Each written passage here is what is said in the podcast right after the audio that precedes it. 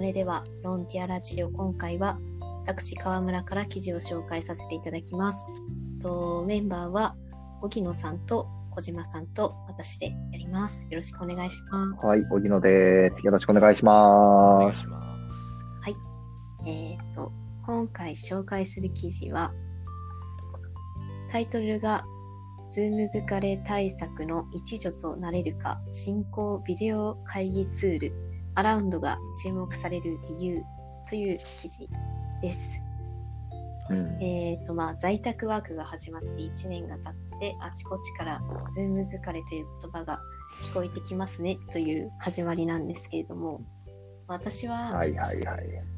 大学生でオンライン授業1年やってたので、まあ、オンライン授業だけだったら Zoom でいいんですけど、他のゼミの活動とか、授業外の友達とのグループワークとかも Zoom でやるのが結構きつくて、もう毎日 Zoom 疲れっていう感じだったんですけれども、そのほう。Zoom 疲れの中、人気急上昇中の進行ビデオ会議ツールというものが、アメリカのスタートアップ、チームポートが手掛けたアラウンドというサービス。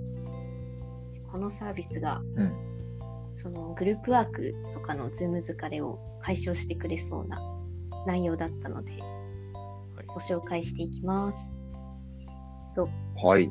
お願いしはいます。、まず、えー最大の特徴が参加者の表示方法で、フローティングモードっていうんですけど、まあ顔を丸く切り取ったインスタグラムのアイコンみたいな感じで、その参加者の皆さんがアイコンになって、作業中の画面に重ねて表示できて、しかもサイズの縮小も勝手に自分でできるので、自分の好きな大きさで、えー参加者を表示できるというところで、どっかにま画面上にいるってことですよね。そうです、そうです。他の人の顔が。 Zoom だとスクショ、縮小できなかったんですよね。その参加者の方の顔が。ああ、そういうことか。まあ、頑張って小さくしても喋ってる人の顔しか出なかったので、他の聞いてる人の表情がわからなかったというところがあるので、まあ、これは一つ Zoom とは違うところ。うん。うん表情やリアクションも分かって、で、打ち込んだチャットもそのアイコンの中に表示されるので、まあ、チャットが来たからって別にチャットを開きに行かなくても、その参加者の顔を表示してるだけでチャットも見れるというところが、また、 Zoom と違うところになっています。はいはいはい。で、そうですね、さらに、Zoom だと同じ部屋から参加してると、ハウリングが起きてしまうというところもあったんですけど、まあ今回のこのサービスでは、え同じ部屋から参加してもハウリングしない。で、ノイズもうんうん。よく処理されてるらしくて、まあタイピング音とか、そういうノイズもうまくカットできるというところも、さらに進化しているところです。なるほどな。なんか実際、まあ、 Zoom とかオンライン会議めちゃめちゃ増えたじゃないですか。そうですね。なんか Zoom 疲れってどういう時に感じます？そうですね。私はさっき言ったんで、小島さんあとか、どうですかね。逆にもうちょっと詳しく聞いてみたかったんですけど、どういうふう時に疲れたなって感じるのか。なるほど。私が疲れるポイントは、あの、授業とか一方的に先生が喋るやつだと顔出してなくていいんで、まあ、うんミュートにして、まあ自由に聞いてられたんですけど、なんか短いグループワークとか1時間2時間やるやつって、まあ少人数なのでまず顔を出してでミュートも外してでずっと画面見て友達とラグがある中話してアイデアをまとめなきゃいけなかったので辛かったんですよね。その少人数になった時にズームだと辛いっていうところがあって、まあそうですね。技術こ的にそういうディベートみたいなのがやりづらかったみたいなことですかね。あそうですね。共同作業も別の、なんか Google ドライブとか使わないとできなかったうんうんうんので、確か画面共有内でできなかったのね。で、このサービスはできるらしいので、共同作業のストレスからはちょっと解放されるのかなと思ってど。うんうんうん。いる感じですね。小島はどうですか？だから僕あんまりこうズーム疲れっていうのを意識したことがなくて、えー、すごい。はいあんまり。こう、疲れるっていう意識がなかったんで、どう疲れるのかなっていうのを聞いてみたかったんですけど、こう、なんかむしろ、こう、リアルな場の方が、あれじゃないですか、こう、不意に話しかけられたりとか、こう、周りがガヤガヤしてありますよねなん。かむしろそっちの方が疲れるなっていう印象があったんで、そうなんですね。うん。そっかそっか。それもあるよな。確かなんか、今日僕、6時間ぐらいミーティングが入って。あのーやってたんですけど、はい今日疲れたなって思って、あで、なんで疲れたんだろうって思ってたら、結構あの、ミーティングするときとかっはいて、一生懸命にやるじゃないですか。うん。あの、で、めちゃめちゃ画面見るんですよね。はい。はい。で、なんか6時間画面に向き合うみたいなのって、実はあんまりない、ないなと思って、ああ、なるほど。確か結構そのずっと連続だったんですけど、うん。テレビゲームを6時間してるみたいな多分感覚に近くって苦じゃない人も全然いると思うんですけど、うんうんなんか対面とかだと、なんだろうな、なんかバレないというか、ちょっと今日、まあ、オンラインでもバレないってバレないんですけど、あの、なんか画面をちょ直視しずっとしてるのが結構辛いなっていうあ感覚が一つあ。と、はいはい。あともう一個あって、あの、これよく言われるのが、自分の顔を見るのが嫌だっていう人なるほど。ど。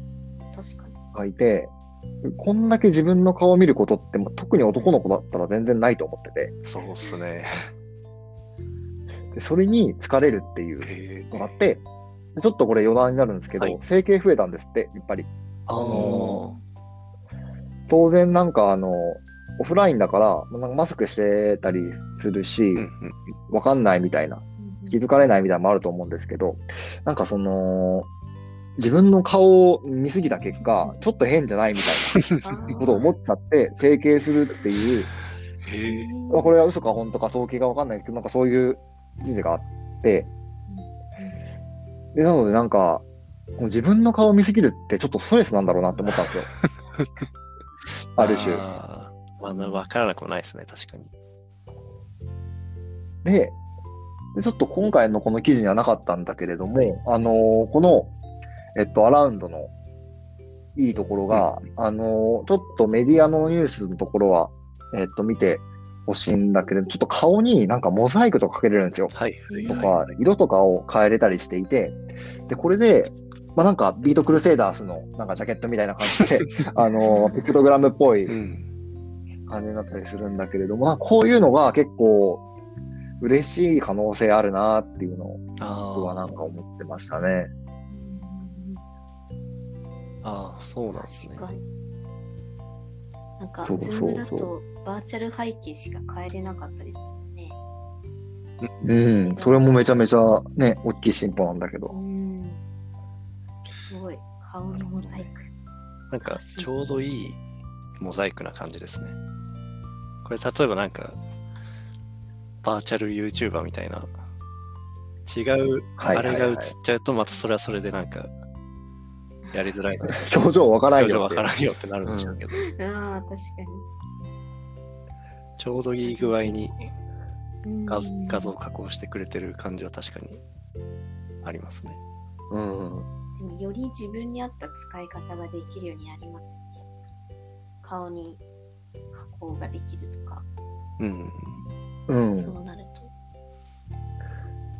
いや、いいですよね。なんかあの、いやこういうのって、スタートアップ界隈でも、あの、よく言われる話なんですけれど、今なんかズームとか Google Meet とかが一強だと思うんですけど、なんかこの、ちょっとこうした方がいいみたいな気づきって多分たくさんあって、それをなんかスタートアップの人たちがどんどん改善していくみたいうん。う。なんなんかそれこそなんか醍醐味だと思うんですよ、スタートアップの。なので、なんか、この機能待ってたわ、みたいなのを、なんかピンポイントでもいいから刺しに行くみたいな。うん。なんかそういうところにはなんかすごく僕はロマンを感じてて、はいあのめちゃめちゃ、めちゃめちゃいいなと。重箱の隅をつっつくようなって言われたらそれまでかもしれないんですけど、なんかすごく好きなサービスですよね。ああ、でもその感覚すごい大事ですね。うんや、なんか、失ってたなと思って今。